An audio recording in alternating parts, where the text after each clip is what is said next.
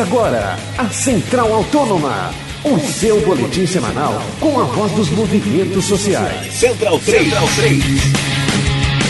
A todo aquele que anda sobre a terra, a todo aquele que trava sua guerra, quem não reconhece por negrisões, a quem não respeita correntes da Olá para você ligado no programa Central Autônoma. Começa agora mais uma edição do seu boletim semanal com a cobertura dos movimentos sociais. Central Autônoma voltando depois é, das férias de final de ano para começar essa temporada 2014 aqui novamente nos estúdios da Central 3. Lembrando para você que o Central Autônoma inédito chega sempre às sextas-feiras em central3.com.br ou em facebook.com/autônoma Central. Eu sou o Paulo Júnior e tenho à minha frente aqui nos estúdios da Central 3, Gabriel Brito. Olá, Gabriel. Olá, Paulo. Prazer voltar a fazer o programa contigo, primeiro do ano, que tenha que seja um ano de ótimas entrevistas e bastante proximidade do nosso programa com os movimentos sociais que vamos acompanhar ao longo do ano. Pois é, e a gente começa esse primeiro programa de 2014 conversando com Guilherme Boulos, integrante do MTST, que vai bater um papo com a gente sobre algumas ações do movimento, é, tanto aqui em São Paulo quanto a sua abrangência no Brasil. Olá, Guilherme, valeu por participar aqui do Central Autônoma. Obrigado a vocês pelo convite. É, Guilherme, vamos começar falando um pouco sobre é, como se deu a ocupação Nova Palestina e a sua organização. É, conta um pouco pra gente sobre a articulação, é, já que é um número grande de famílias, né? E imagino que vocês tiveram é, todo um trabalho árduo para conseguir articular essa ocupação. Veja, é, a Nova Palestina hoje reúne cerca de 8 mil famílias, é, mais de 2 mil na lista de espera, além dessas 8 mil, por uma moradia digna. A maior parte dessas famílias estavam morando em, em situação de aluguel, de favor em casa de parente, que é o que se chama coabitação, é, em áreas de risco, barracos, enfim, uma situação precária. E aqueles que moravam de aluguel, um aluguel comprometendo mais da metade da renda familiar. Esse, é o drama que tem atingido cada vez mais famílias, com o aumento da especulação imobiliária, o avanço do valor dos aluguéis, mesmo nas regiões periféricas. Nesse sentido, é, o movimento, claro, tinha uma organização prévia, já naquela região, ali na região do Jardim Ângela, Capão Redondo, trabalho de longa data. Agora, a verdade é que está se tornando cada vez mais fácil fazer ocupação urbana é, por um motivo que não é bom.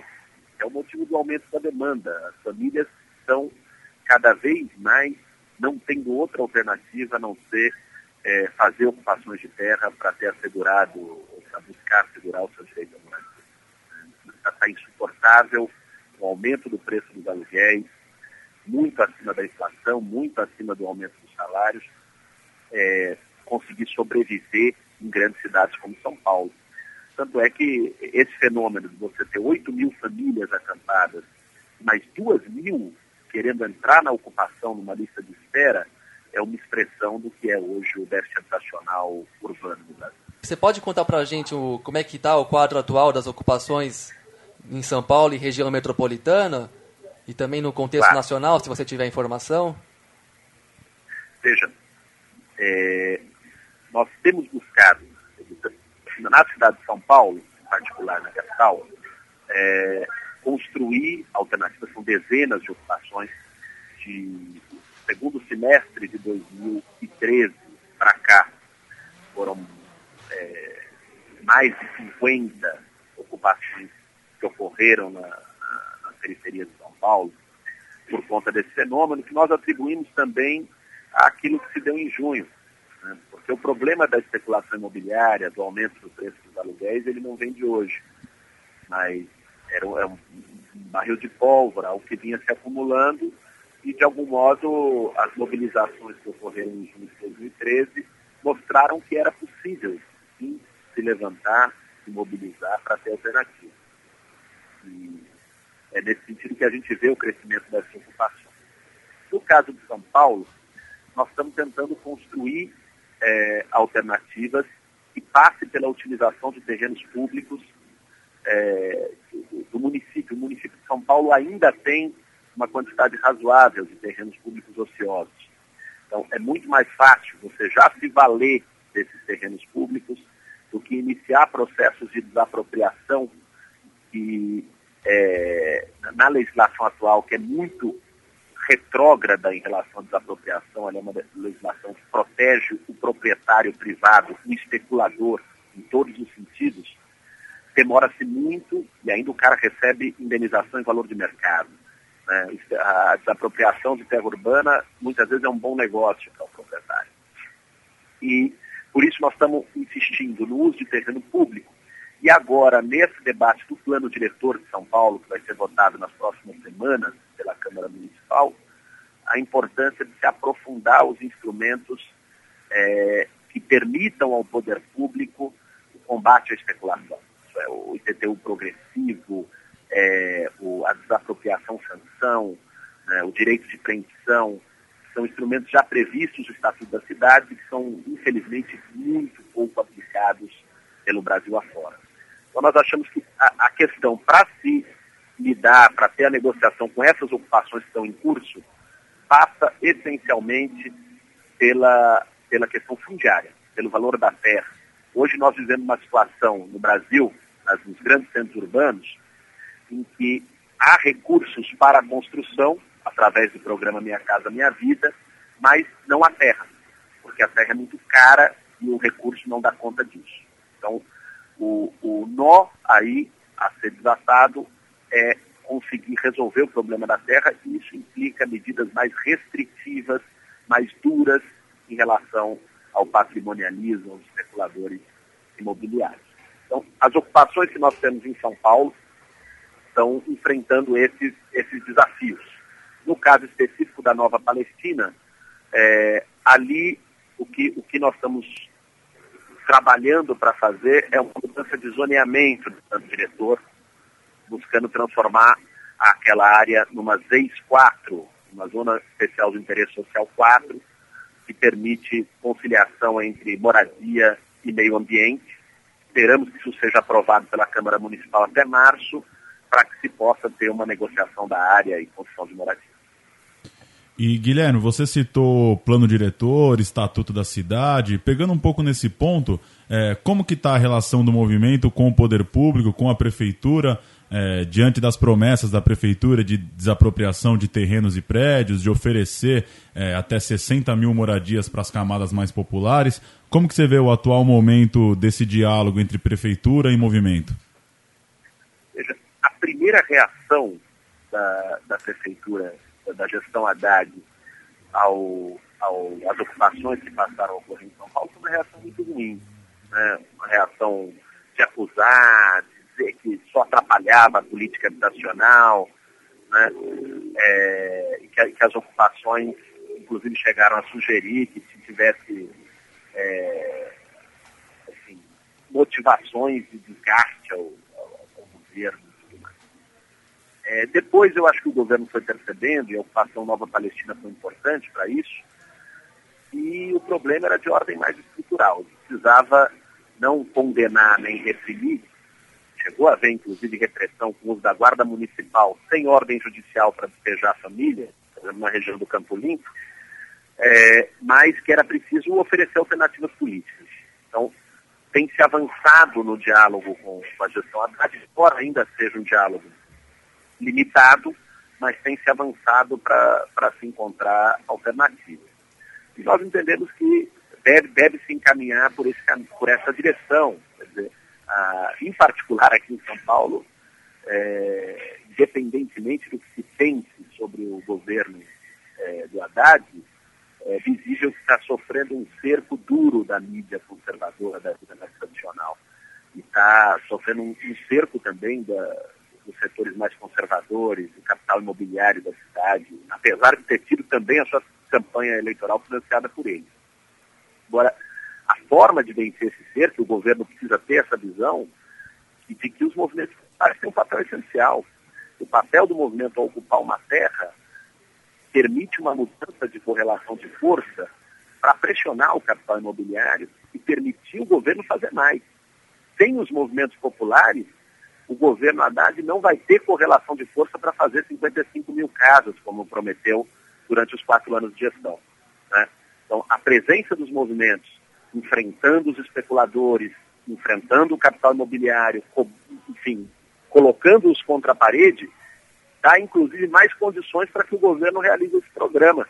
Então, esperamos que, que o governo adquira mais essa compreensão e, e com isso leve as suas, as suas posições cada vez mais para a esquerda e para é o que vai permitir o atendimento das demandas, particularmente nesse campo da habitação, mas não só.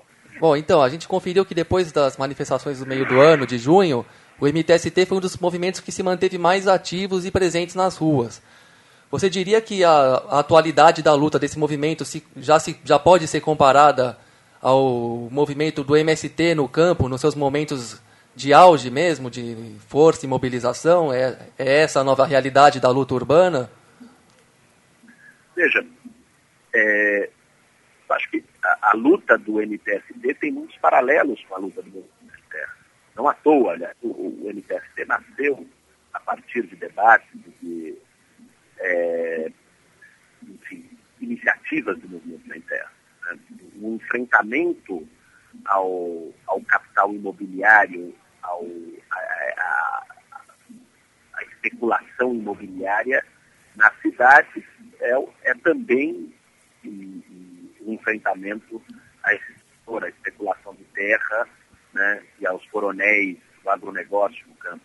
Aliás, esse paralelo pode até ir mais longe, se nós pensarmos que talvez os dois setores mais privilegiados pelos governos petistas nos últimos dez anos foram exatamente o agronegócio e o capital imobiliário. Né? A gente pode dizer, o, o, o governo neoliberal do SHC privilegiou quase que exclusivamente os financistas, o capital financeiro.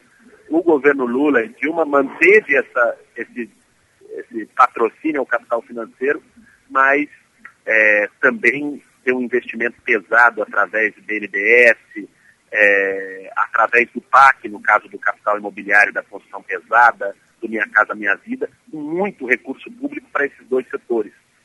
Né? Então, hoje, o MST está enfrentando um dos setores de ponta da, do capitalismo brasileiro no campo, que é o agronegócio. E nós estamos enfrentando um dos setores de ponta do capitalismo brasileiro no meio urbano, que é o capital imobiliário. Né? Esse enfrentamento certamente ainda vai ter é, muitos capítulos. Né? Nós vemos que cada vez mais né, é, esse setor que a gente pode chamar de setor imobiliário, que envolve as grandes construtoras, incorporadoras, proprietários de terra, grandes proprietários, ele tem mais força política é, e econômica na sociedade brasileira. Ele vai construindo uma verdadeira hegemonia, né? Abocanhando uma parcela incrível de recurso público, é, conseguindo ter uma influência forte em todas as esferas do Estado, é, de modo importante através de financiamento de campanha eleitoral. As construtoras, as empreiteiras são as maiores financiadoras de campanha eleitoral do país e vão remodelando a cidade de acordo com seus interesses. E esses interesses não são igualmente os interesses públicos. Esses interesses vão na contramão dos interesses sociais. O que nós vivemos hoje no Brasil é um verdadeiro processo de contra-reforma urbana. Né? A cidade vai passando por um agravamento da segregação, né? da exclusão e do, dos mecanismos de é, tornar cada vez mais uma cidade mercadoria. Os mega eventos são expressão disso, né?